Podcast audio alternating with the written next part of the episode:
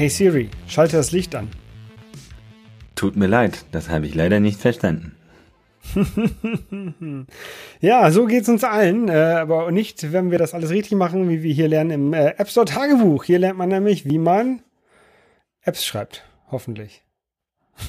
Ähm, ja, äh, durchaus. Oder man kriegt Tipps und Tricks für äh, alles rum rund um die App-Entwicklung ähm, auf der iOS, macOS, iPadOS und WatchOS und tvOS noch nicht, ne? Hast du was? tvOS hast du was auch noch nicht, aber wir werden, wir, wir werden vielleicht auch ROS irgendwann, das Reality OS, wo wir letztes Mal schon drüber geredet haben. Oh. Ich bin gespannt. Ja, so, so VR-Sachen hätte ich ja schon mal Bock, was zu basteln, zu entwickeln. Ja, einfach Job hinschmeißen und. Ja.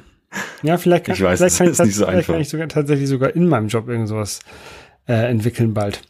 Ähm, kann ich mal einen kleinen, kleinen, kleinen Schwank aus meiner Jugend. Ähm, vor fünf Jahren ungefähr, da habe ich ja noch in Frankreich gewohnt. Und da haben wir tatsächlich in VR ähm, Flugzeuge designt teilweise. Mhm. Ähm, es war ganz cool. Mit so einer Oculus Rift und so. Aber äh, kannst du dann iPhone-Entwicklung in der Arbeit machen? Nee. Aber ah, okay. ähm, wir haben ja diese, diese Microsoft HoloLens-Dinger, damit könnte man was machen. Hm, hm. Dann hätte ich auch einen Grund, ja. davon eins selber für mich zu bekommen an meinem Schreibtisch. Hm, hm. Ja, hatten wir, glaube ich, auch letztes Mal drüber geredet. Äh, also generell über die VR-Geschichte und so. Ähm, ja, Fangen wir mal noch nicht heute mit den News an, sondern mit der Idee. Die Idee, Idee der Woche. Nein, die Idee, bis uns das nächste Mal wieder was einfällt. Und zwar ähm, kam mir irgendwie so die Idee, ähm, es gibt ja auf Reddit, gibt's da so diesen äh, Subreddit, der heißt Roast Me. Und da kann man irgendwie äh, ein Bild von sich rein stellen und äh, Leute machen einen fertig. Machen einen fertig, halt irgendwie halt auch Spaß. Aber auch, genau, humor, humor, humoristisch. Also, genau, humoristisch und ähm, Was für ein machen, Wort, humoristisch. ja, machen halt einen irgendwie äh, zur Sau und ist halt irgendwie humoristisch gemeint und so weiter. Und man muss halt auch rechnen, wenn man da sein Bild reinstellt, dann muss man das auch abkönnen. Ähm, ich glaube, das versteht da jeder in dem Subreddit. Und wir haben uns eigentlich überlegt, nachdem wir ja auch mal Nikolas äh, seine App äh, uns angeguckt haben und uns angehört hat, was er mit seinen Tracks macht, ähm, warum wir nicht einfach mal irgendwie so eine Kategorie bei uns machen, die heißt Roast My App.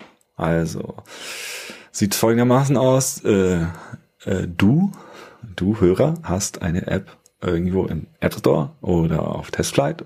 Das sind so Voraussetzungen, dass wir sie auch möglichst einfach herunterladen können. Und äh, wir gucken uns das mal an und geben dir Feedback dazu. Also siehst irgendwie als, ja, keine Ahnung, ähm, als äh, Feedback-Loop, mit dem du dann was anstellen kannst und als vielleicht kostenlose Werbung und ähm, wir wollen auch nichts dafür. Du musst halt ähm, davon ausgehen, dass wir entweder was Positives oder vielleicht auch was Negatives sagen. Genau. Ja. Wenn die Farben schrecklich sind, dann werden wir das so sagen. Genau, und wir eröffnen das jetzt damit und ähm, ja, schickt uns einfach einen Link. Äh, wir schauen uns das gerne an. Genau. Und entweder App Store oder Testflight, so dass wir da, da die auch testen können, die App. Ja? Also nicht nur irgendwie ein Blogpost mit zwei, drei Bildern. Genau. Und dann ähm, roasten wir dich und deine App. Genau. Wir sind auf die Einsendung gespannt. Genau, und die Kategorie gibt's dann auch, wenn es erst eine Einsendung gibt. Also wir werden sehen, wann äh, die erste kommt. Genau. Aber kommen wir doch ähm, danach jetzt zu den News. Ja. Ähm, ja. Ähm, die News, ähm, ähm, ach so, du spielst den Ball zu mir, ja, der Ball ist bei mir.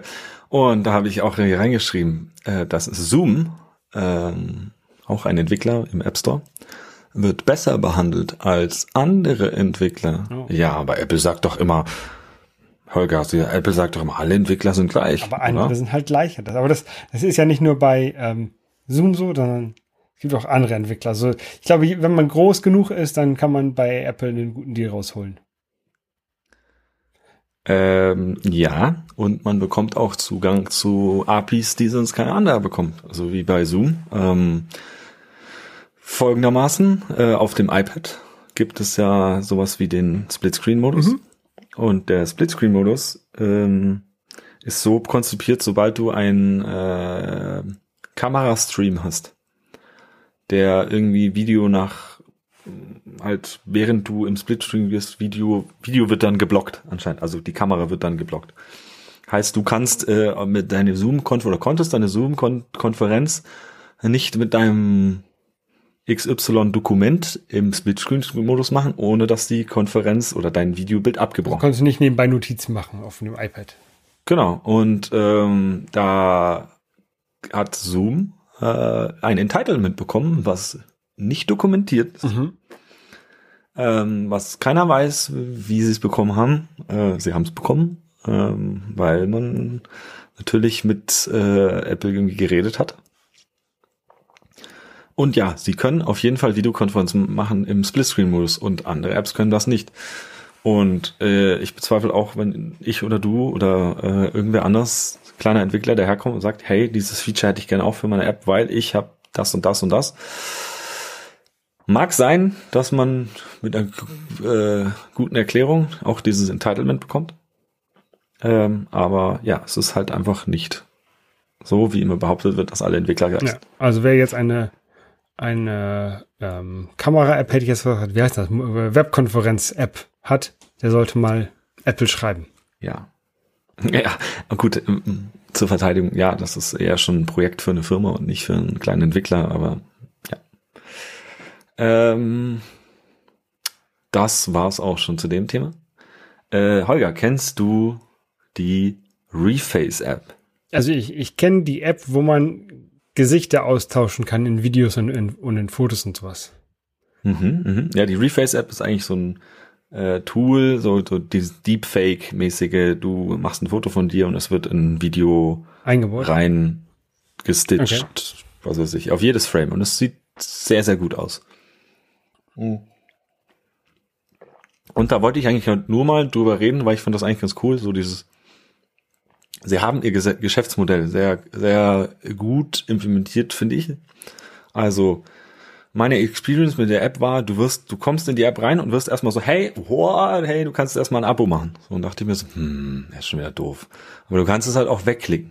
Und dann hat die App genauso funktioniert. Erstmal konntest du alles machen. Und dann hat's, dann kam auf einmal Werbung. Und dann kam auf einmal, hey, und wir wollen dich tracken. Und dann, ähm, sie haben wirklich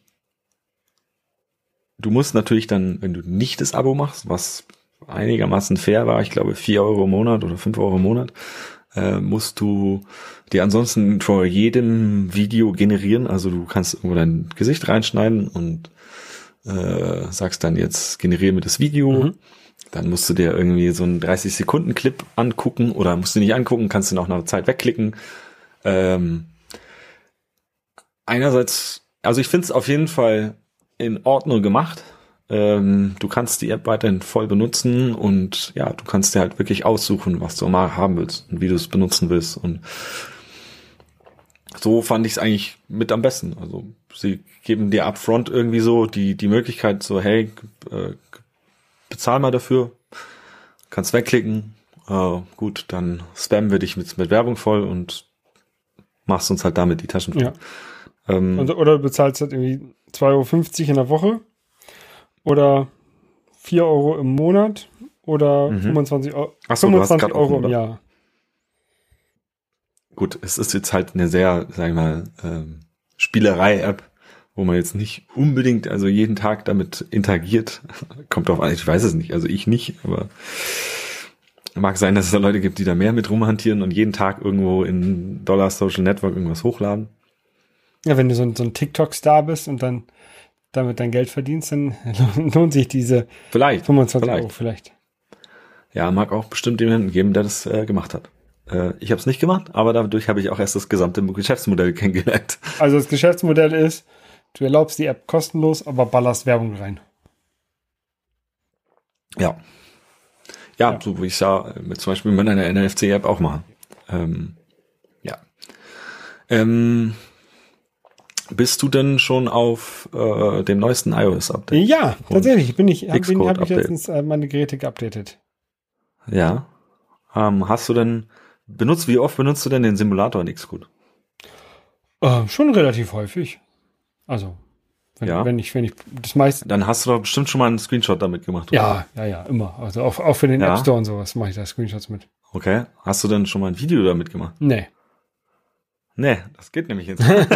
Okay.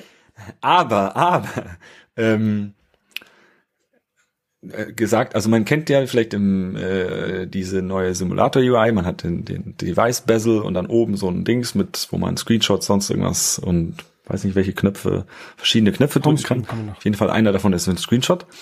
Und dann hält man, Apple, smart wie immer, die Option-Taste und dann kriegt man eine, eine Option dafür, dass du ein Video aufnehmen kannst. Okay.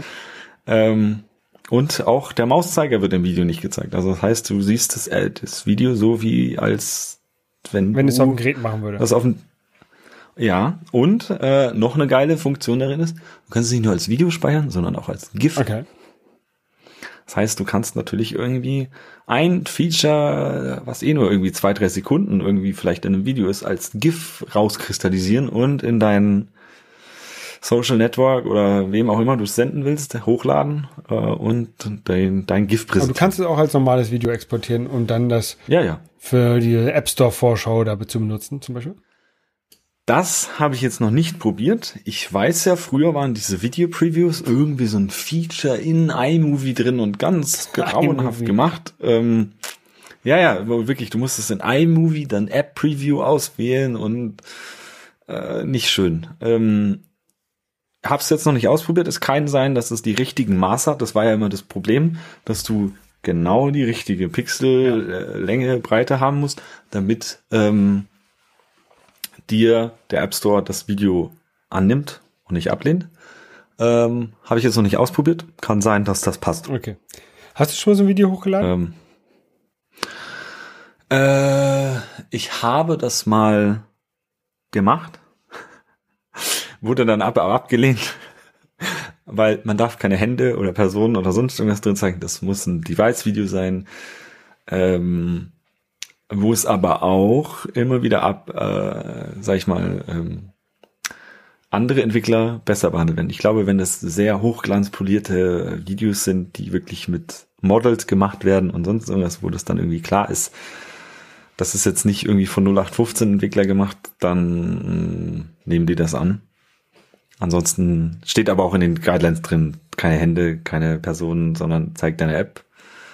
Klar gibt's Apps, die Apps, die halt wirklich mit der Interaktion von Leuten funktionieren und man halt auch Personen zeigen muss, ist halt schwierig. Bei mir war es, ich wollte Apple Watch und, und, und, und iPhone in einem Video zeigen und ja, dann Haben sie gesagt, nee, ist nicht. ja, hätte ich irgendwas Komplexes bauen müssen und dann habe ich mir gedacht, okay, probierst es mal mit, zeigst deinen Arm und das Handy und versuchst es irgendwie einigermaßen gut aufzunehmen.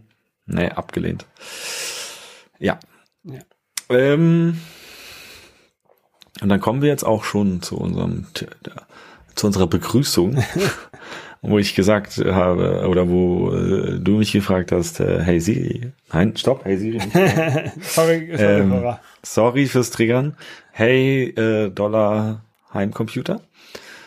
Ähm, der HomePod Mini hat bei mir, ich habe mich ja erst kurz gefreut, hey, 14.5 ist da, mein HomePod, ah, gleich Update runtergeladen, geguckt, sind meine HomeKit-Probleme weg und denk mir so, boah, es lief auf einmal, denk mir so, boah, meine Bluetooth-HomeKit-Geräte haben auf einmal funktioniert Mhm.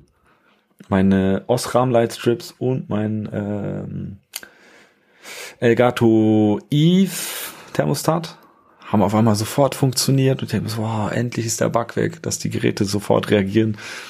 Ähm, am nächsten Tag äh, wieder probiert und denke mir, ja, kommt wieder. Mhm. Tut mir leid, deine Geräte reagieren nicht.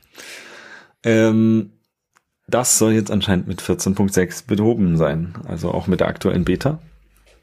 Ich habe es jetzt noch nicht probiert, wir haben einen Artikel verlinkt. Ähm, ich werde es, glaube ich, sogar äh, mit 14.6 runterladen und das ausprobieren, weil es nervt mich unglaublich. Aber das ist dann 14 14.6 auf dem iPhone. Das ist nicht auf dem HomePod.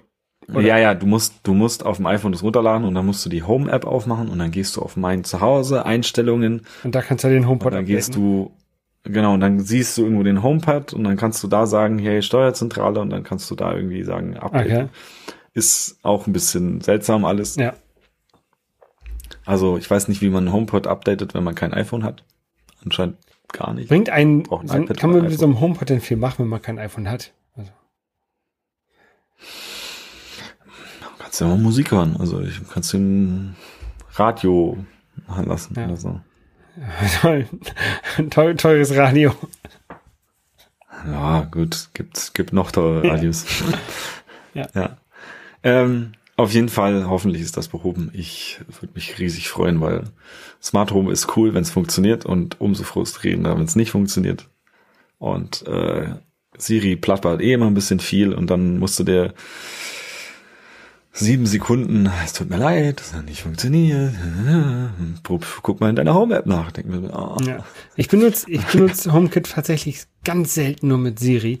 Ich mache das fast alles über die Home-App oder über irgendwelche Shortcuts auf dem, auf dem iPhone in der, im Control Center. Ja, ähm, verstehe ich. Habe ich anfangs auch. Seitdem ich den HomePod habe, mache ich es Hm. nicht mehr. Oder ich habe es auch mit der Apple Watch gemacht. Aber mit dem HomePod ist es einfach wirklich, wenn es funktioniert, extrem Wenn schnell. es funktioniert. Und, und dann be- habe ich wirklich eine Response-Time von na, eine Sekunde vielleicht. Also sage ich hier, mach Küche an, tack, Licht ist an. Also es geht wirklich zügig. Und du bist halt einfach, du bist halt, also dieses, ja, Handy rausholen, Control Center runter, Tipp, Tipp, Tipp, Ja, dauert aber eigentlich will man ja, dass Sachen automatisch passieren. Also ich habe das letztens, ich habe es bei Richtig. mir so eingestellt, dass wenn ich den Fernseher anmache, der ähm, so ein LG-Fernseher, der aber ähm, so die Apple, der hat, ähm, wer ist es denn? Airplay mit drin. Und der erscheint auch tatsächlich in der Home-App. Und jetzt konnte ich da eine Automatisierung anlegen. Das heißt, wenn der, wenn ich den Fernseher nachmittags anmache, ähm, geht ein Rollladen runter, der nämlich sonst mal so, das Fenster sieht man sonst im Fernseher. Und das Mhm. habe ich so eingestellt. Das klappt alles ganz gut. Aber sobald ich den Fernseher anmache und es ist nach 14 Uhr, geht der Rollladen runter. Okay, cool. Also kann man halt Ähm. auch noch mehr machen, au- außer so manuelle Sachen steuern. Das finde ich also diese ganze Ja, gib, Automatisierung ich dir recht. gut. Also die Automatisierung ist das Beste, aber du kannst halt nicht alles automatisieren und dann ist halt wirklich Sprache das Natürlichste. Also da macht Siri halt auch wirklich Sinn, wenn es halt simple Commands ist wie mach mir bitte Gerät A, B an. Weil woher soll jetzt eine Automatisierung wissen, dass du ich habe meine Mikrowelle an der Steckdose, HomeKit-Steckdose, mach mir die Mikrowelle an. Ähm, ja, ich, ich, ich äh, würde sie auch sonst anlassen, aber ich mag einfach nicht, dass diese Mikrowelle den ganzen Tag rumleuchtet mit ihrer blöden Uhr, die ich sowieso nicht Ja. angucke. Also, ja, ähm, das soll hoffentlich gefixt sein und damit kommen wir jetzt noch zu einem kleinen Update in persönlicher Sache. Äh, persönlich? Ja, doch, irgendwie so. Ähm, und zwar habe ich gestern ein Update für meine NFC für iPhone App rausgehauen und zwar habe ich einen QR-Code Reader eingebaut und dann denke Hä? ich, was? NFC und jetzt QR? Ja, einerseits ja, macht es Sinn, irgendwie eine uni- universelle Reader App zu haben. Ähm, also mir kam, mir wurde zugetragen über Twitter, so hey, die Corona- Corona-Warn-App kann irgendwie QR-Codes rausgeben und Leute aus dem Internet ähm, haben sich haben versucht, dann diesen QR-Code auszulesen, Link kopieren, auf NFC-Tag kopieren und haben diesen NFC-Tag, dann kann man sich genauso diese Check-ins mit der Corona-Warn-App auch NFC machen. ausführen. Das heißt, du musst nicht mehr äh, einen QR-Code scannen, sondern kannst einfach dein Handy hinhalten und bekommst die Banner und dann tippst du drauf und dann kannst du dich bei der Corona-Warn-App einchecken. Dieses, äh, diese Demo hat ein Twitterer gemacht mit der Konkurrenz-App. Mhm. Und das habe ich natürlich nicht auf mir sitzen lassen, habe gedacht, das kann ich besser. Weil der hat natürlich irgendwie äh, Link ausgelesen, Copy-Paste in die App rein, äh, Tag beschrieben. Habe ich gedacht, ich baue jetzt einen QR-Code-Reader Automatisch ein, ein NFC der dir dann. Nee, ja, nicht ganz automatisch, aber so halbautomatisch, aber dass du schon mal die Daten, die aus dem QR kommen, dir zum Schreiben vorbereitest. Und dann hast du sozusagen. So zwei Klicks, einmal sagst du hier Ähm, äh, scannen und dann sagst du bitte schreiben.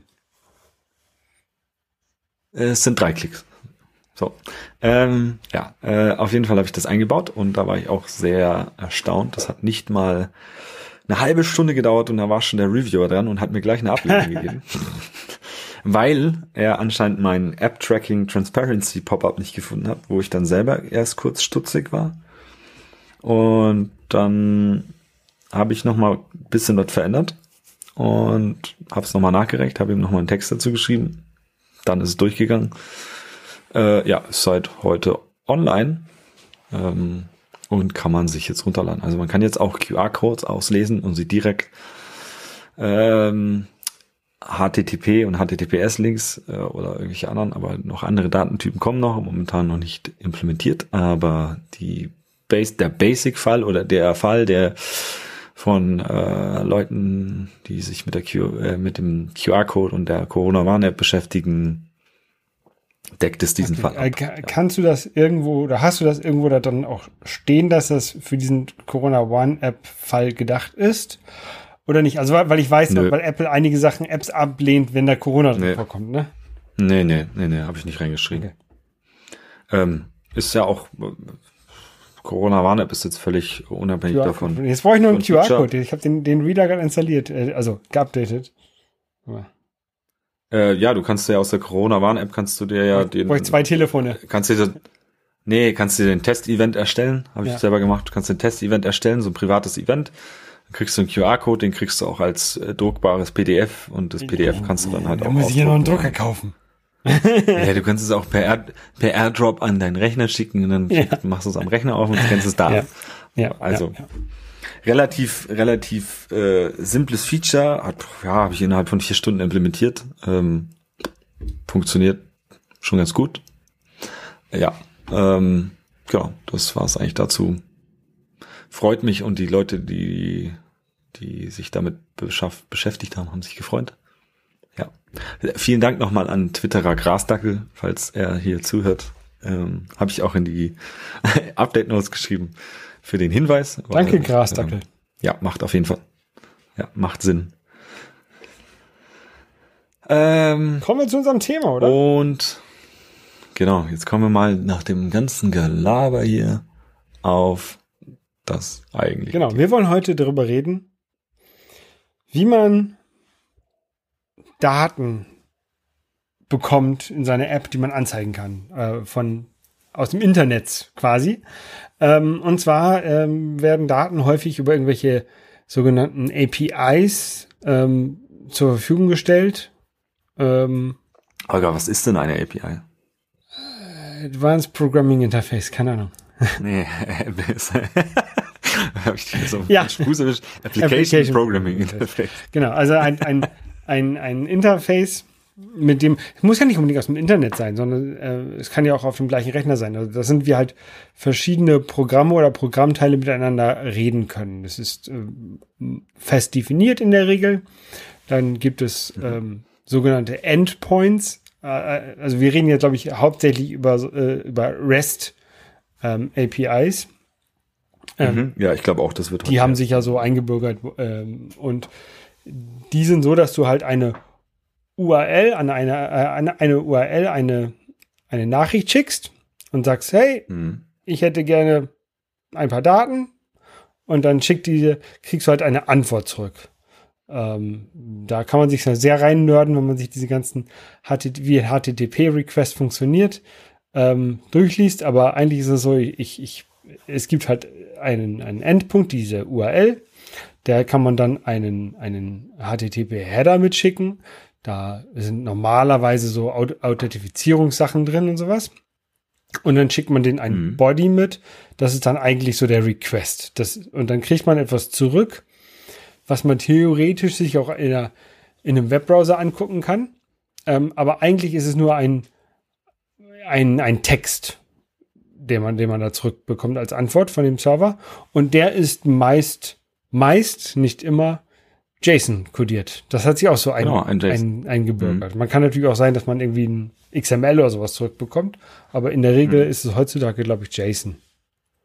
Genau, es ist eigentlich nur ein Format von geschweiften Klammern. Womit du eigentlich von, von den, vom Text wieder in Objekte übersetzen kannst. Oder von Objekten in Text übersetzen kann. Das ist ja dasselbe, was auch ähm, bei Swift und iOS das Codable macht. Also ja. Ähm, wo fangen wir denn jetzt am besten an? Die also Vorteile, ich, ich hätte, also ähm, Hm? die Vorteile von diesen, von diesen APIs ist halt, dass es relativ, dadurch, dass, dass viele Leute sich irgendwann mal auf so Formate geeinigt haben, dass es relativ leicht ist, sowas zu implementieren. Ähm, mhm. und wenn man es einmal verstanden hat, wie sowas funktioniert, dann kann man das halt auch auf ganz viele andere Probleme raufschmeißen. Also, keine Ahnung, ähm, wir können mal anfangen, wor worüber wir äh, das benutzt haben. Also ich habe es benutzt zum Beispiel, um mit äh, Twitter zu reden. Ähm, nicht Mhm. in einer App tatsächlich, sondern auf einer Webseite. Ich habe ja diese ähm, den Tele-Twitter gemacht, Twitter im Mhm. ähm, Teletext-Design oder Videotext-Design. Und da habe ich halt mit der Twitter-API gesprochen. Mhm. Und wo, woher weißt du, dass wie, wie was die Twitter API dir antwortet? Ähm, da gibt es eine Dokumentation. Es gibt, es Oh. gibt bei, bei Twitter eine, eine Developer-Seite, wo halt für äh, Entwickler drinsteht, was man halt mit dieser API machen kann. Ähm, Mhm. wie die Endpunkte sind, was man da hinschicken muss und was man dann als Antwort bekommt. Also da kann ich sagen, gib mir mal bitte alle Tweets von diesem User und dann kriege ich alle Tweets von diesem User zurück oder ähm, die ersten 200. Und dann sage ich, ich hätte jetzt gerne die Tweets von diesem User von Position 200 bis 400. Mhm. Die zurück. Ja, aber ähm, man muss sich doch davor auch immer noch, hatten wir ja schon mal drüber redet, äh, meist authent- authentifizieren. Genau. Ähm, das will man ja gerade besonders bei Twitter. Also äh, man kann ja nicht sagen, ich, ich darf jetzt einfach so tun, als wenn ich Nico wäre und ich, ich schicke mit Nikos, mit Nikos Twitter-Account dann irgendwelche ähm, Tweets ab. Hm. Und äh, dafür muss man sich authent- authentifizieren. Einmal muss man sich selber als App authentifizieren und sagen, hey, ich bin eine App, ich bin offiziell angemeldet bei dir, ähm, äh, Twitter, und äh, ich möchte jetzt bitte über, über diese API sprechen. Äh, das funktioniert mit, also man, man meldet sich dort auf diesem Developer-Portal in der Regel an, kriegt dann ein, ein App-Secret, was man irgendwo in seine App einbaut so dass der User das, der End-User das hoffentlich nicht findet. ähm, also irgendwo im, im Code ist es dann in der Regel drin und diesen, dieses App-Secret schickt man halt mit einem Request mit. Mhm. Und damit kann, weiß, weiß Twitter dann oder der Dienst, mit dem man da kommuniziert, weiß dann, dass man berechtigt ist, mit dieser API zu sprechen. Genau, und das kann dir dann ja auch Twitter dann in der, in irgendwo in der UI anzeigen, welche autorisierten Apps du hast. Und dann kannst du auch sagen, ey, äh, Holgers äh, Spam-App. Ja, äh, das, das, ist, das ist tatsächlich schon der zweite, das ist tatsächlich schon der zweite Schritt, äh, wenn der User sich dann identifiziert.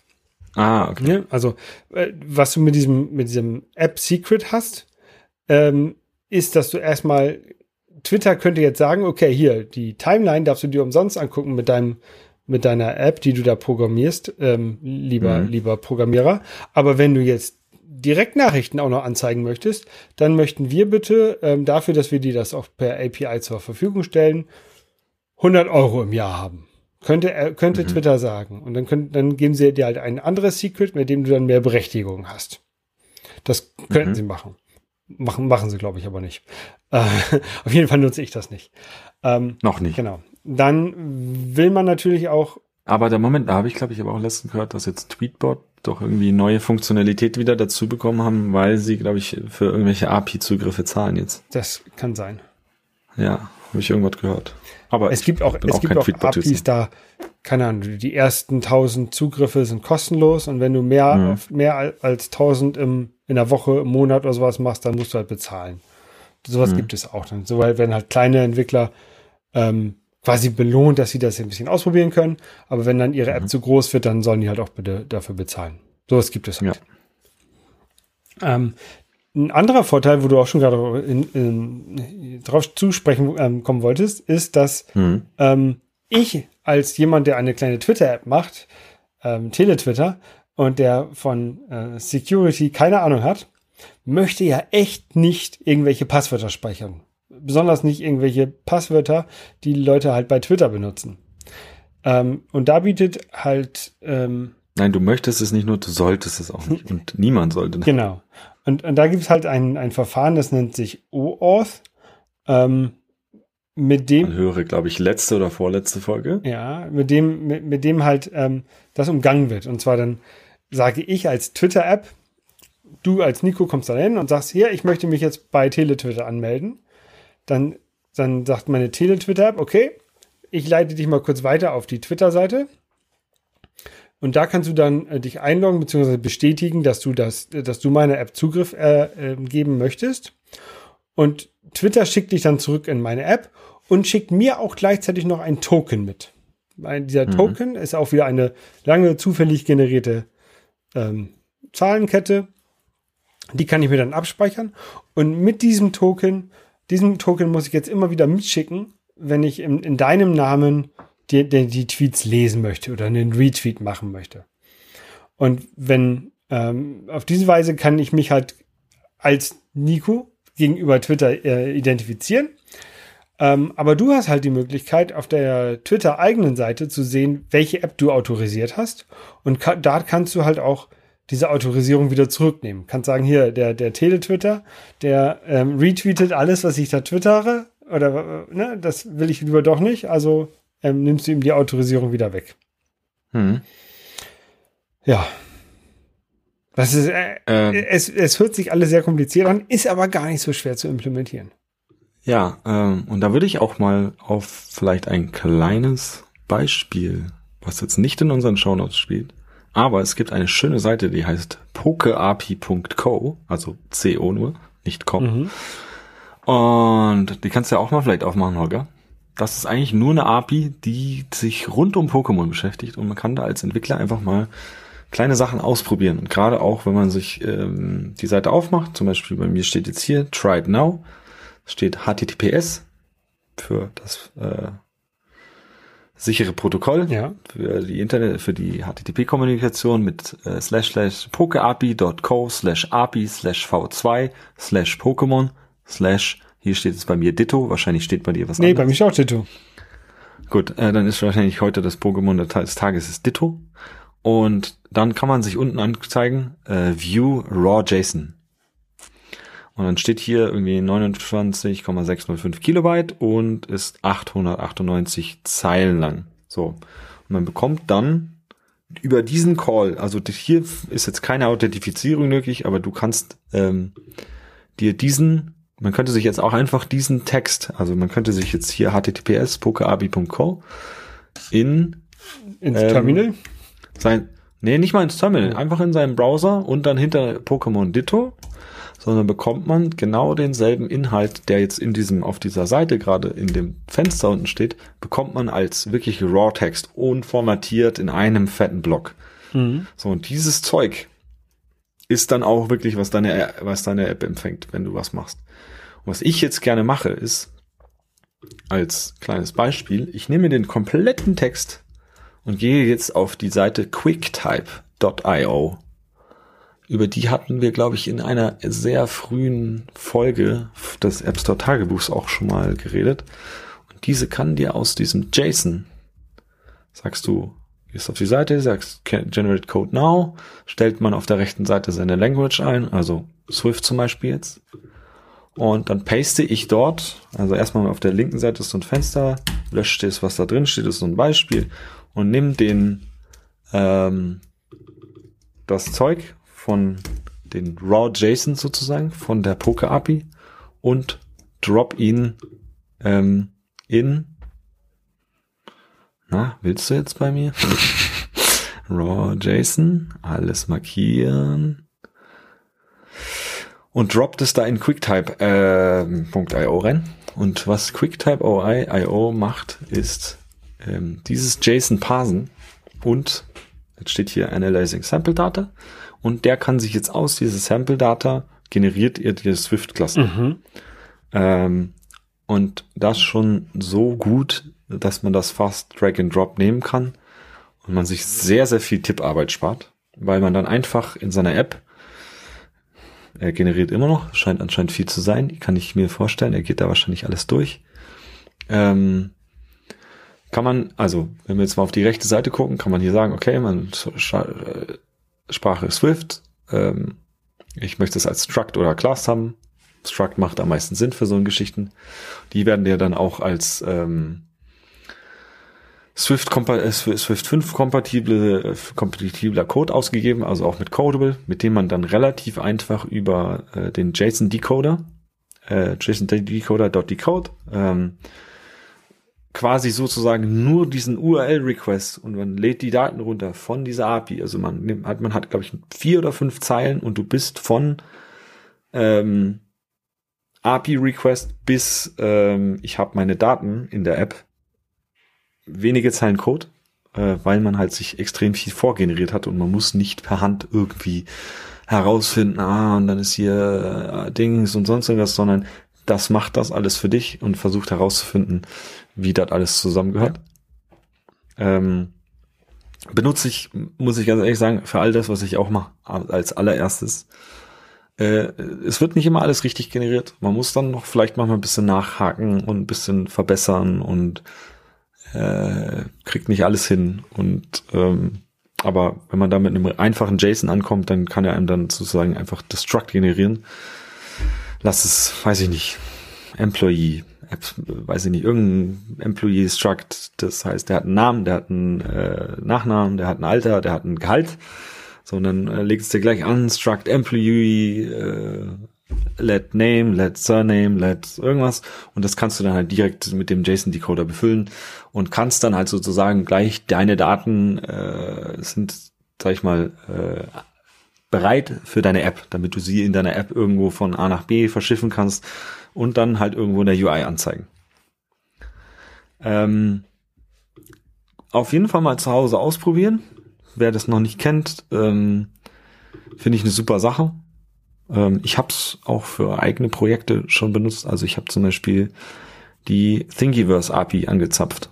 Ähm, da habe ich auch, wie du es gemacht hast, einfach, äh, die haben ja, durch mein 3D-Druckenkram bin ich auch darauf gekommen, so, hä, ja, hm, hm, irgendwie mal über die Seite gegangen, gegangen und dann ich so, ah, Developer. Und dann guckst du Developer und siehst, ah, die haben eine API, ah, okay, oh, aus, ah, äh, hier API-Dokumentation und dann haben die halt auch so JSON-Brocken, die sie dir zurückgeben. Und die habe ich dann auch einfach Copy-Paste in QuickType rein, hab, kriegst dann gleich dein fertiges Objekt zurück. Musst dich nicht groß mit äh, Tippen beschäftigen, sondern kannst es einfach dann downloaden, ins Projekt draggen und hast gleich deine richtige, fertige, sozusagen Datenstruktur. Ähm, selbiges habe ich auch mit dieser, ich glaube, ich habe letztes Mal drüber erzählt, über dieser Google AdMob API gemacht. Da gibt es irgend so ein Objective-C Framework von Google, äh, mit dem ich dann auch äh, sozusagen die JSON-Responses mir nehme, äh, da reinkippe und mir zurückgeben lasse. Ähm, du machst es ja nicht so, oder? Nee, ich, also ich habe das bis jetzt nicht so gemacht. Ähm, du machst das immer händisch. ja, also äh, tatsächlich die meisten Sachen, ähm, wenn ich mit Abis gesprochen habe, war das selten direkt auf dem Gerät. Ähm, also einmal diese, die, die Teletwitter ist ja eine Webanwendung, da brauchte ich dann, mhm. brauchte ich, also PHP-Code, da brauchte ich jetzt keine Swift, Swift-Klassen. Ich hätte mir sicherlich da auch irgendwie ähm, PHP-Klassen rausschmeißen lassen können. Kann QuickType ja, auch. Ähm, aber tatsächlich bin. Glaube ich. Ja, ich. Ähm, nee, kann's nicht. Okay, ich nehme okay. zurück. Äh, gut, dass ich es nicht versucht habe. Ähm, dann für, äh, ich habe mit der ähm, International Internet Games Database, IGDB, äh, gesprochen. Hm. Und da gibt es ein fettiges Paket, was du benutzen kannst, weil die halt eine extrem ah. komplett, komplexe Klassenstruktur oder Datenbankstruktur haben. Ähm, hm. Und auch ganz viele verschiedene Endpunkte, auf die man zugreifen kann. Und da gibt es halt so ein fertiges hm. Paket. Ähm, ich hatte aber Probleme tatsächlich, ähm, mich für die IGDB ähm, die Tokens zu bekommen, mhm. weil ähm, die kann ich, durfte ich nicht von dem Gerät ähm, generieren, sondern die musste ich über einen Webserver generieren.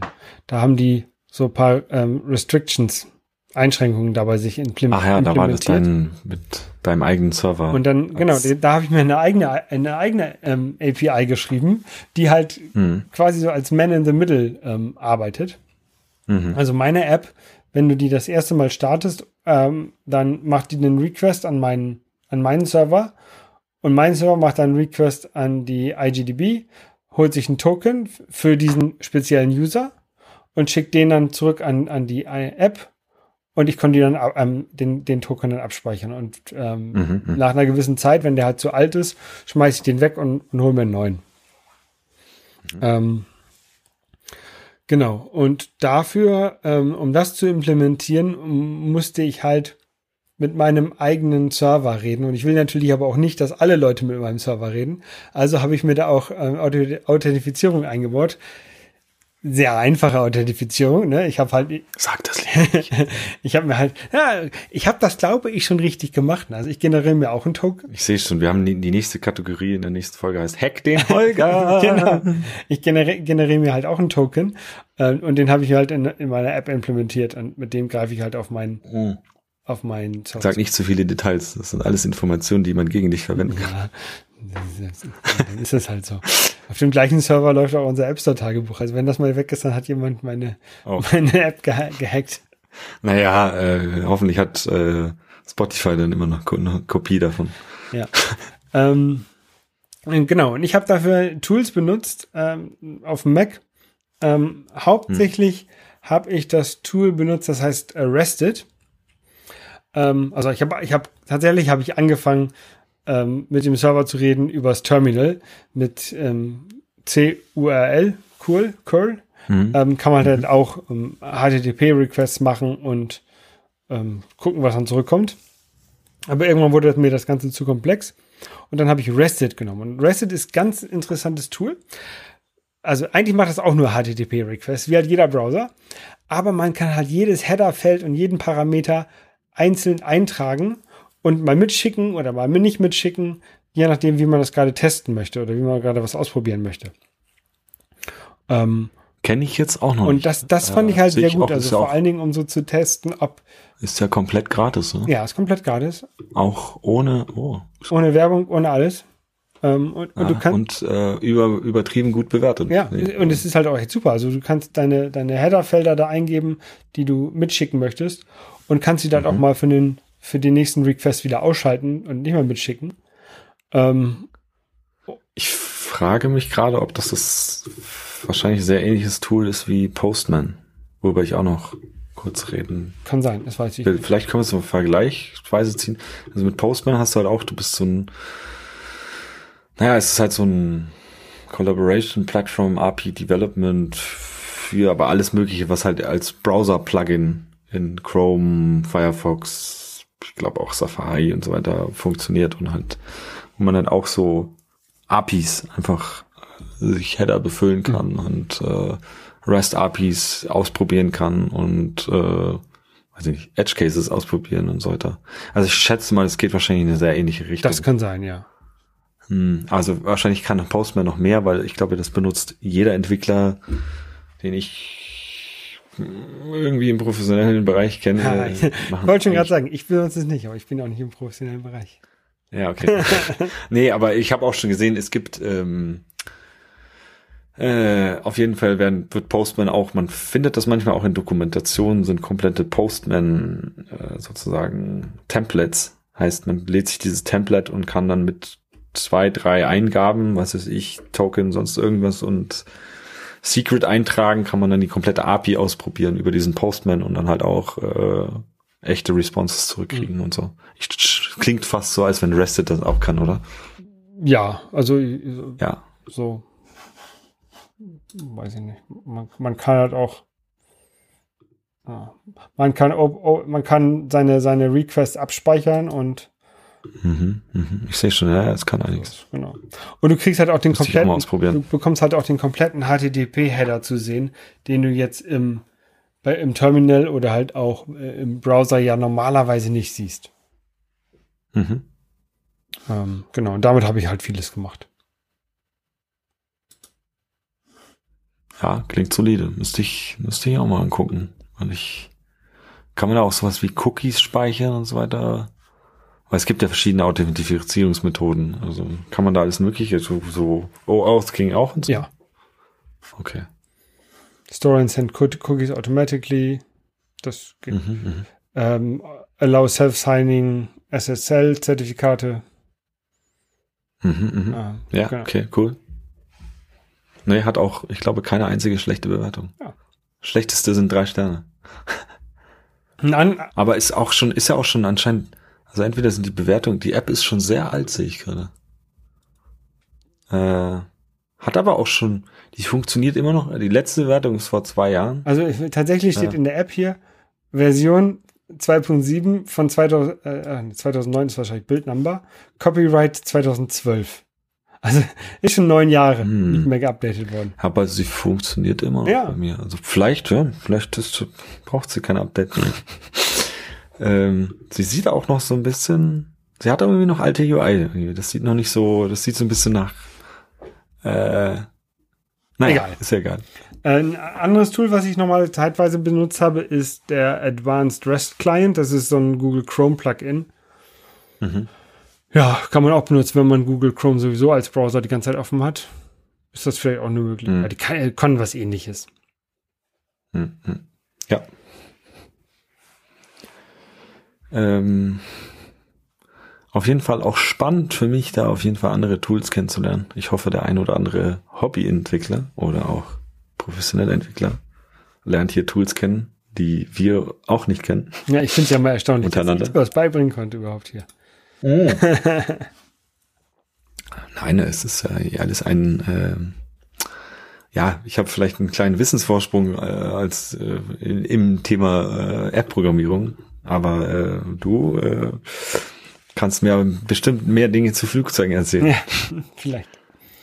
Ja. Ja. Ähm, Thingiverse hast du mitgesprochen. Womit hast du noch gesprochen? So als APIs.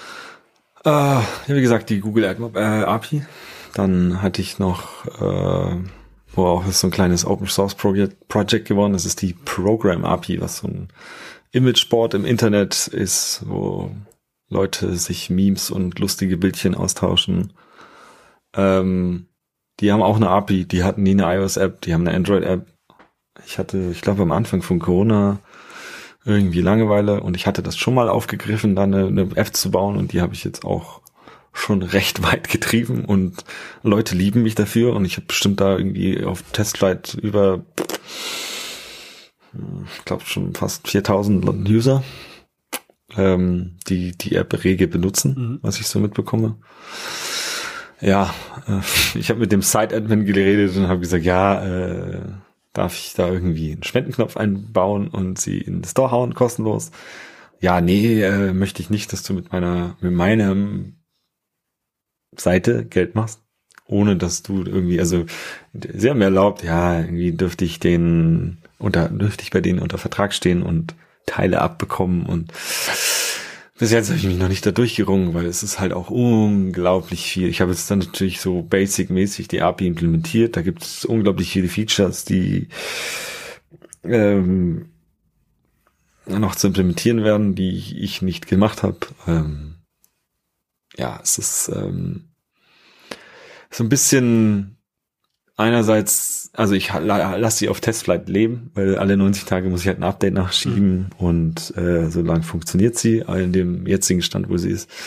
Sie ist, ja, man könnte sie Story, die würde eigentlich schon gehen, aber ja, irgendwo ist es halt auch, keine Ahnung, ob ich es machen sollte. Also irgendwie ziehe ich mich noch gerade äh, da was zu tun, weil im Prinzip ist sie nicht fertig und ja, äh, äh, wenn ich es wollte, dann müsste ich sie kostenlos reinhauen, weil sonst äh, mache ich mich wahrscheinlich bei dem Admin unbeliebt oder bei dem ganzen Team da, weil die machen das auch schon ein bisschen länger und ähm, andererseits denke ich mir auch so, ja, dann müsst ihr eure API dicht machen, weil die API ist offen und da müsst ihr damit auch Leuten rechnen, dass Leute Clients damit machen. Ja. Dann müsst ihr irgendwelche AGBs haben, haben sie wahrscheinlich auch, weil, keine Ahnung, war ein Fun Side Project. Ich habe auch gehofft, okay, vielleicht hilft ja irgendwer. Müsste man eigentlich denken, bei 4000 Usern, dass irgendwer sagt, geil, ich helfe dabei. Bis jetzt, äh, ja, habe ich nur nette Tipps bekommen von Menschen, äh, die auch teilweise echt gut waren und hilfreich waren. Und aber ja, im Prinzip habe ich da viel Zeit reingesetzt. Im Prinzip eigentlich nur, damit ich äh, ich selber nicht mit der Webseite interagieren muss auf dem Handy, sondern dass ich meine eigene App habe Und dass ich mir halt auch irgendwie, was hat mich immer genervt, manchmal will man halt, findet man was Lustiges und man möchte irgendwem das Video weiterschicken. Und Safari ist ja einfach so blöde und du kannst kein Video in Safari runterladen. Und das habe ich mir damit sozusagen die Funktionalität gebaut, dass ich halt Videos und Bilder äh, direkt runterladen Musst kann. du denen die App verkaufen? Da sollen die das unter ihrem Namen in, in den Store stellen und die sollen dir der 10.000 Euro vergeben. Ja, das heißt, ja, könnte ich machen. Ich habe es äh, auf GitHub ist es Open Source. Ähm, wenn man mich ein bisschen stalkt, findet man das bestimmt auch. Ähm, ist unter einer Lizenz, die non-commercial ist. Also jeder darf sich runterladen und weiter basteln, aber nicht kommerziell benutzen. Das darf nur ich. ähm, nein, ja, da habe ich was gebastelt. Ähm, und da habe ich auch das QuickType viel benutzt. Äh, weil da habe ich auch einfach JSON-Responses zurückbekommen, habe die reingedroppt und äh, habe mir da viel, viel, viel, viel Tipparbeit gespart. Was wirklich. Also hast du eigentlich gar nichts gemacht für diese App. Die hat sich Ja, quasi genau. selbst geschrieben. Naja, im Prinzip habe ich, im Prinzip, äh, nein, das sind halt, also ich muss sagen, ganz ehrlich sagen, diese Structs zu erstellen, ist halt einfach auch unnötige Tipparbeit. Ja. Das könnte, also deswegen gibt's ja auch so Generatoren, weil es halt einfach blöde Tipparbeit ist. Und ähm, meiner Meinung nach sollte man auch sowas benutzen, weil dadurch, ja, kann man auch was lernen. Also ich meine, vielleicht kannte man das ja noch gar nicht, wie, wie sowas funktioniert und wie sowas aussehen muss und kann das dann noch für sich anpassen und man lernt auch noch andere Dinge dabei und ja. Ähm, und auch die letzte API, die ich noch so aus meinem Kopf habe, ist die Reddit API, die ich ja für meinen äh, Virtual Reality Client, ähm, der sozusagen Reddit-Bilder in VR anzeigt. Mhm. Ziemlich alte App schon, äh, schon jetzt ein paar Jährchen alt. Funktioniert äh, immer noch eigentlich fast ganz gut. Ich glaube, ich müsste mal zwei, drei Bugs fixen. Da gibt es irgendwelche Rotation-Probleme, aber sie funktioniert noch. Ja, momentan habe ich mich jetzt noch nicht rumgerissen, weil sie natürlich auch eher sehr nischige App ist, die eigentlich nicht viel Geld einspielt. Ich sehe in den, in den Statistiken, ja, es benutzen immer noch ein paar, aber das ist im Handvollbereich. Mhm. Und äh, einmal, einmal alle, alle zwei, drei Wochen mal drei Euro, weil sich irgendwie doch nochmal pro shoppt. Immerhin. Ah, immerhin. Aber Wenn du, wenn du nichts für tun musst und da kommt drei Euro rein, ist doch gut. Ist ein Kaffee. ja, ja, klar. Aber es ist jetzt nicht, die App hat eh nie viel Geld gemacht. Also, es war immer ein Liebhaberprojekt und ich fand die Technologie geil und fand's cool und hab Spaß gemacht und äh, ja. Das sind ja auch mit die besten Projekte. ja, ich habe aus jedem Projekt, auch wenn ich nicht viel dabei gelernt habe, habe ich äh, nicht viel, doch Nee. viel dabei gelernt, nicht viel mit den verdient, äh, habe ich doch immer viel dabei gelernt und das ist ja auch meistens das Wichtige, weil aus all diesem Wissen, was man ansammelt, kann man dann irgendwann das große Puzzle zusammensetzen. Ganz genau. Dann wird man Milliardär. Ja, ähm, ja. gibt's sonst noch was zu, zu APIs zu sagen? Mm. Die Links ähm, gibt's natürlich wie immer auf unserer Webseite unter appstoretagebuch.de. Ähm, ja. Ansonsten, Es gibt bestimmt noch tausend Sachen zu sagen, aber ich glaube, wir haben es auch jetzt mal ganz gut angerissen. genau, wenn ihr noch äh, Fragen habt zu, zu APIs und, und wie man mit denen spricht, schreibt es uns in die Kommentare oder schickt uns einen Audiokommentar. Mhm, mhm. Da würde ich jetzt noch mal kurz einhaken, weil ähm, weil wir haben jetzt darüber geredet, API und wie man damit, was man damit macht oder so, wie man, aber wir sind noch gar nicht so weit reingegangen, weil im Prinzip gibt's ja auch noch äh, auf Swift, wenn man jetzt wirklich mal so, wir haben uns eingemacht, die URL-Session. Das ist ja eigentlich das dann, wie man an sowas rangibt und da geht Mhm. man ja auch ähm, da kann man konfigurieren, okay, wie, wie rede ich mit der API? Da kannst du mal seinen Header konfigurieren. Man kann diesen Get- oder Put-Requests konfigurieren und sagen, wie möchte ich damit reden? Äh, und ich benutze da mittlerweile auch gerne, es gibt äh, jetzt äh, URL-Session Combine ähm, API, die auch schon lange drin ist. Seit es Combine, glaube ich, gibt, gibt es auch in Foundation oder in Combine und Foundation halt Extensions für äh, URL-Session, mit der man dann relativ sexy in Nerdkreisen ähm, sozusagen einen Data, Data Task Publisher machen kann. Also das kann ich auch, das tun wir auch in die Show Notes. Ähm, man hat dann relativ einfach, dass man sagt URL, URL, äh, also nicht example.com slash endpoint steht hier. Und dann hat man sein Cancelable, ist gleich URL Session und dann hast du nur noch Punkt Data Task Publisher for URL und dann kann man schon sagen, dann geht's schon im nächsten los. Da kommt dann schon sozusagen dein JSON raus aus diesem Data Task Publisher. Und als nächstes kommt dann Try Map und dann sagt der Element Data in und dort passiert dann schon sozusagen dein Parsing deiner Daten, ob du ähm, deine Daten auf deine Datenmodelle mappen kannst, also auf deine auf deine Structs, Struct. die du zum Beispiel auf, auf äh, QuickType zum Beispiel rausbekommen hast. Ja. Kann man da zusammenstecken und man kriegt dann unten raus, hier, hey, hat funktioniert, hier sind deine Objekte, äh, mach was damit. Viel Spaß. Ähm, würde ich auch sofort draufgehen, wenn irgendjemand damit arbeitet. Nehmt Combine, schubst euch ins kalte Wasser, arbeitet damit. Ich muss immer wieder feststellen, das macht so viel alles leichter. Komm, über Combine haben wir in Folge 13 ähm, ja. detailliert gesprochen. Ich habe es tatsächlich immer noch nicht benutzt. Ja, ähm, ich weiß, habe ich auch lange Zeit ähm, ignoriert. Es sieht komisch aus. Jeder denkt sich was, hä, was, wie, wo und äh, alles so komisch untereinander und Punkt und hier und wieder Punkt, Punkt Receive, Punkt Sync und du denkst dann so, ha. Aber wenn du dann einfach mal merkst, dass du dir einfach wie so eine Pipeline von ganz unten aus dem letzten Loch von deiner API bis oben zur, U, äh, zur UI durchziehst, ohne dass du dich darum kümmern musst, dass ähm, irgendwie hier Delegate und Observer und nein, du gibst einfach dieses eine Ding durch und jeder, der irgendwie an diesem Ding vorbeikommt, kann sagen, und ey, ich möchte auch davon was hören. Sag einfach nur Punkt Sync, boom. Und du kriegst sofort mit, was da passiert. Und das kann jeder machen. Das ist, ähm, ähm, ja. Ich lerne da auch immer noch viel dazu in, äh, in Combine und ich benutze, wir benutzen es im Arbeitsumfeld eigentlich nur noch. Ähm, und ich kann auch jedem einfach nur empfehlen. Schaut euch nicht den alten Kram an. Da steht genug alter Kram auf Stack Overflow und sonst was. Schaut euch diese, wenn ihr zur URL-Session guckt, definitiv Combine an. Ähm, ja. Ich bin auch schon dabei, äh, auf dem, meinem Open Source Projekt für die Pro Program App ähm, das auf Combine umzustellen, weil ich da auch mit als ich damit angefangen habe, habe ich noch nicht so viel von Combine gewusst oder beziehungsweise ich wusste, dass es es gibt und konnte damit nicht viel anfangen. Ja, und habe da das noch so alles händisch implementiert und mhm. bin jetzt dabei, schon das auf Combine umzustellen, einfach weil because I can und ich hab, finde manchmal Zeit dafür. ja, obwohl ich es eigentlich nicht müsste. Ja. Ja, ähm, und dann, glaube ich, haben wir jetzt auch genug über APIs gesprochen. Also wenn ihr Fragen dazu habt, gerne fragt uns. Schickt uns ähm, eure App zum Roasten. Genau, wir roasten euch und dann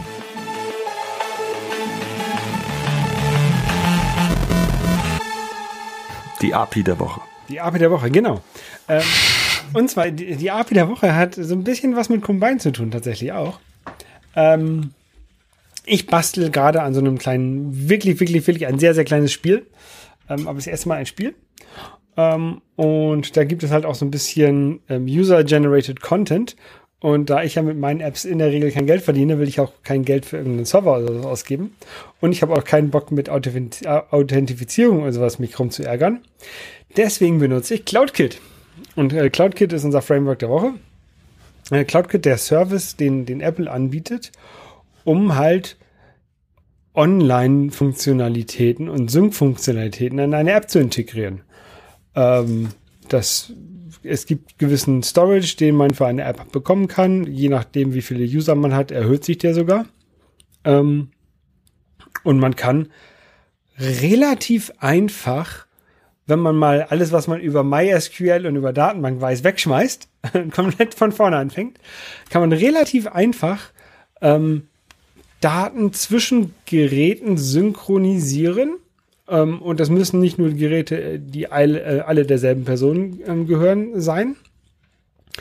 ähm, sondern auch zwischen verschiedenen Usern. Ähm, ohne dass irgendeiner einen Usernamen angeben muss, ohne dass irgendeiner ein Passwort angeben muss. Ähm, es gibt verschiedene, verschiedene Datenbanken ähm, innerhalb CloudKit. Also ich benutze äh, CloudKit mit als, als Datenbank. Ähm, da gibt's, es gibt verschiedene Funktionen von CloudKit. Ähm, ich kann sagen, ich möchte, ich möchte Daten in einer privaten Datenbank speichern. Das ist dann nur für diesen User. Aber das sind diese Zones. Oder? Die Zones, genau. Hm. Ähm, aber das ist halt für für alle Geräte von diesem User. Ne? Also das heißt, wenn du wenn du eine Notiz machst in einer Notiz-App auf deinem äh, iPhone und das in die private Datenbank sch ähm, schreibst, dann erscheint die auch auf deinem iPad, wenn du dort mit dem gleichen iCloud-Account eingeloggt bist. Das ist auch immer die Voraussetzung, oder? Dass man, man muss per iCloud eingeloggt sein. Genau. Das also man kann nicht ein richtig ungeiCloudetes iPhone benutzen. Genau, du kannst auch ein ungecloudetes iPhone benutzen, dann kriegst du halt Fehlermeldungen zurück von der, von der iCloud API, ja. äh, von der CloudKit API. Das merke mhm. ich immer im, im Simulator, im Simulator. Da funktioniert immer alles nicht so richtig, wenn ich da nicht eingeloggt bin. Mhm. Ähm, genau, du kannst, es gibt eine, eine Shared-Datenbank. Ähm, da kann man halt Sachen ablegen, die man halt mit anderen Leuten teilen möchte. Ähm, und es gibt halt eine Public-Datenbank, da kann man halt Daten ablegen, die für alle sind. Ähm, da gibt es einen kleinen Nachteil, die Daten, die für alle sind, kann nur der Datenbesitzer, der die da abgelegt hat, wieder editieren. Das ist so ein bisschen doof. Ähm, also das, das schränkt einen so ein bisschen ein manchmal. Ähm, aber ansonsten ist es, ist es eigentlich sehr, sehr praktisch, finde ich. Ähm, und man kann das halt auch wieder mit, mit Combine ähm, kombinieren. Ähm, wenn nämlich äh, Updates, also diesen Fall habe ich jetzt, weswegen ich mich jetzt auch demnächst mit Combine äh, beschäftigen muss. Ähm, wenn der, also ich benutze für meine, für mein Programm diese Public-Datenbank, weil ich möchte, dass alle Nutzer meiner App untereinander Content austauschen können. Ähm, mhm. Also das ist jetzt auch nicht, nicht irgendwie Geheimnis wie wegen der Notiz, sondern das ist halt sind halt Levels von dem Spiel. Ne? Das ist ein Level-Editor drin ja. und man kann Levels austauschen. Ähm, und ähm, ich möchte halt, wenn ein neues Level in diese Datenbank geschrieben wird, soll jeder User da das, die, diesen Level auch sehen können. Und mhm. dazu mache ich dann halt einen, ähm, abonniere ich halt diese, diese Datenbank oder die, die, auch diesen Datentyp, die Levels, ne, und sag immer, wenn sich in diesen Levels was schickt, dann ähm, schick mir mal, sag mir mal bitte Bescheid, lieber, lieber CloudKit. Und dann kann ich halt mit, mit Combine darauf reagieren. Wenn ich das richtig verstanden mhm. Ja, äh, ich, kann, ich kann mir das auch gut vorstellen, weil dann wirst du in all den, wie gesagt, du wirst wahrscheinlich von irgendwo aus dem CloudKit Framework einen Publisher-Bezug bekommen. Genau. Einen Typ Any Publisher wahrscheinlich. Mit irgendeinem Typ, Datentypen und vielleicht einem Error. Und du holst dir dann nur diesen Publisher und sagst Punkt Sync und du bekommst jedes Mal, wenn sich irgendwas verändert, kriegst du in deiner Sync mit und kannst da deine Update-Loop schreiben. Genau. Aber da darfst du mich dann auch noch gerne, äh, falls, die, falls du irgendwo hängst, äh, kann ich dir da gerne weiterhelfen. Und das, das Tolle ist halt für den, für den Benutzer läuft das alles unsichtbar im Hintergrund. Also der kriegt das gar nicht mit, sondern bei ihm sind halt einfach dann neue Level da. Und äh, da ist wahrscheinlich dann dein Problem, dass nur der Ersteller das editieren kann. Ist, du möchtest, dass alle die Level editieren können, nee, oder? Ähm, nee, nee, tatsächlich. Also das ist bei diesen Leveln jetzt uninteressant. Ich wollte halt so durchschnittliche Highscore und irgendwie sowas mit reinschreiben, aber ich mache einfach eine zweite Datenbank ähm, oder eine zweite Tabelle in der Datenbank auf, oder eine Entity heißt es mhm. ja dann, ähm, wo, wo ich einfach von jedem, der ein Level gespielt hat, die jeweilige Highscore reintrage. Ne? Und wenn der halt sich verbessert, dann update ich halt das. Aber so kann ich dann halt Aber halt alle Highscores. Solltest du da nicht vielleicht irgendwie Game Center nehmen? Nein. Also das würde ich doch, das musst du doch nicht selber machen. Äh, für die Highscores?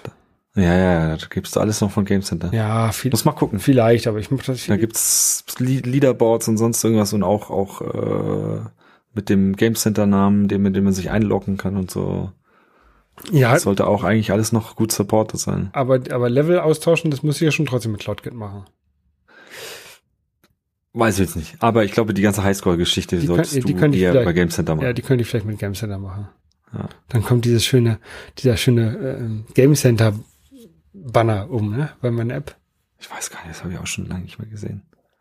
Aber ich meine, ich meine auch im, im App Store und im in, gut, ich spiele jetzt auch gerade momentan nicht so viel die Sachen, die irgendwie Game Center. Ich weiß, dass es in App Store Connect auch irgendwo noch so Game Center Dinge gibt unter, oh, weiß ich gar nicht, ja, wo das war. Also ich, ich habe mit, mit dem Highscore-Kram habe ich auch noch nicht ange, ist halt auch eigentlich nur eine, eine Nummer, ne? Also ich nur ein, hm. ein, eine Zahl, die ich da. Ein, ja, ja, aber dann soll, ist ja vielleicht gerade am einfachsten, wenn es nur eine Nummer ist. Äh, da gibt es ja bestimmt irgendeine Datenstruktur in Game Center, bevor du da was selber baust. Und ja, vor allem du kriegst ja, glaube ich, auch diese ganze Leaderboard-Geschichte kriegst du ja fast geschenkt, glaube ich sogar. Mit irgendwelchen View-Controllern, die du anzeigen kannst und so. Ja, ja. Gab es doch früher in dem schönen äh, Casino-Filz. Genau, Casino, Casino-Filz. ja, meine, meine App wird keinen Casino-Filz haben wahrscheinlich. Also auf jeden Fall in dem ak oh. aktuellen Standpunkt der, der Entwicklung nicht. Ähm, was ich aber gemacht habe, also die, die Level sind relativ klein. Ne? Die Level, mhm. die Level lassen sich in ähm, 10 mal 10 Feldern abbilden zurzeit. Äh, theoretisch kann mhm. ich kann es auch größer machen, theoretisch, aber zurzeit habe ich, glaube ich, 10 mal 10 Felder. Ähm, und ich habe, äh, wollte natürlich für, dieses Level ein Vorschaubild machen. Wir kommen jetzt echt weit ab vom Framework der Woche. Ähm, aber ich wollte halt für jedes, für jedes ähm, Level ein Vorschaubild machen. Ähm, hab dann erst irgendwie auf dem Gerät dieses Level generiert und dann ein Bild davon gemacht und das erst in die in, in CloudKit hochgeladen, bis ich dann gemerkt habe, Scheiße, diese Bilder, die die iOS da generiert, die sind extrem groß. Also die für meine 10 mal 10 ähm, Felder, Spielfelder, waren die Level Screenshots, die dann da automatisch erstellt wurden, mega weit groß. Und da habe ich gedacht, scheiße, dann da reicht ja mein, mein, mein kostenloser Storage gar nicht. Ähm, oder, oder läuft halt schnell zu. Und jetzt ähm, habe ich einfach, lasse ich einfach die Bilder tatsächlich erst, ähm, ich speichere jetzt tatsächlich nur, nur das Level ab und lasse die Bilder dann automatisch generieren auf dem Gerät, ähm, wenn das Level, wenn die Leveldaten da sind. Und ähm, in Pixelgrafik, diese Pixel sind, also diese Bilder sind dann 10 mal 10 Pixel groß. Mhm. Weil, ich, weil ich jedes Teil oder ja, jedes Teil mit einer Farbe darstelle. Ähm, und das klappt ganz gut.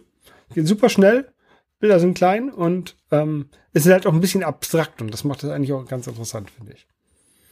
Cool. Aber, die, Aber da hast du ja auch noch gerade jetzt angesprochen. Man kann dann auch schon noch mehr bei Apple, man kann bei Apple dann Geld einschmeißen, auch wenn man mehr Speicher haben will. Ne? Ja, ich will aber kein Geld, ich will ja auch kein Geld für verlangen für diese App. Nee, nee, nee, ist klar. Aber ich meine nur, wenn, wenn man da irgendwie höher, größere Sachen bauen will, kann man da auch Geld einschmeißen und mehr Speicher. Also ich glaube, pro User wächst es ja mit. Mhm. Kriegst pro User irgendwie so und so viel Kram. 250 Kannst dann aber auch, wenn du mehr machst, irgendwie noch Geld reinschmeißen. Und das, glaube ich, wächst auch mit dem Ganzen, wie viele User du hast und dann skaliert es nach oben. Das heißt, umso performanter man programmiert, umso besser kommt man damit klar. Wenn man missbaut, muss man Geld zahlen. Ähm, und was, was ich sogar weiß, man kann das auch über dann, ich glaube, es war eine JSON-API von außen erreichen. Das war erst eine Zeit lang nicht so und man kann mittlerweile auch irgendwie JavaScript oder JavaScript API, weiß ich nicht. Ja, man, man kann es im Web TypeScript API man kann irgendein Webinterface benutzen. Genau, also äh, da, da, da das ist tatsächlich auch so eine Sache, wo ich noch arbeite. Ähm, ich will für mich selber ein Interface bauen, mit dem ich Level, Levels relativ einfach wieder löschen kann, ohne durch das iCloud ähm, Backend zu gehen. Weil hm. wenn jetzt keine Ahnung, jemand baut ein Level, das aussieht wie ein Hakenkreuz, das will ich nicht in meiner App haben, dann will ich das äh, selektiv wieder löschen. Müsste, oh, aber Herr Holger, da müsste doch jetzt eigentlich AI bauen, die das erkennt. Ja, ja, genau. Aber was, wo willst du denn anfangen? Penis, Vagina, rausfiltern, Hakenkreuze, was noch? Hakenkreuz, Hakenkreuz und sowas. Und dann macht, und da macht jemand aus, aus Asien, macht die Swastika, so wie sie eigentlich ist, falsch rum, oder andersrum. Ja. dann ist es wieder der, der Zeichen für die, was, Sonnengott? Ja. ähm, genau, aber das ist so, das ist so der Plan. Aber äh, ja, ja, das, also das ist jetzt kein neues Borderlands oder kein Doom und auch kein Candy Crush, was ich da baue. Das ist deutlich einfacher. Ähm, aber mein erstes Spiel. Und mal sehen, ob das dieses Jahr noch released wird. Naja, ein bisschen haben wir noch. Ein bisschen Lockdown haben wir ja noch. Ein bisschen Lockdown haben wir noch, genau. Gut, Leute. Ja. Wir machen jetzt auch hier Lockdown äh, von der, von der Folge. Ähm, ja. Schickt uns, schickt uns Kommentare, schickt uns Fragen zu, zu APIs. Schickt uns eure Apps zum Roasten. Und dann hören wir uns beim nächsten Mal wieder. Ciao, ciao. Tschüss.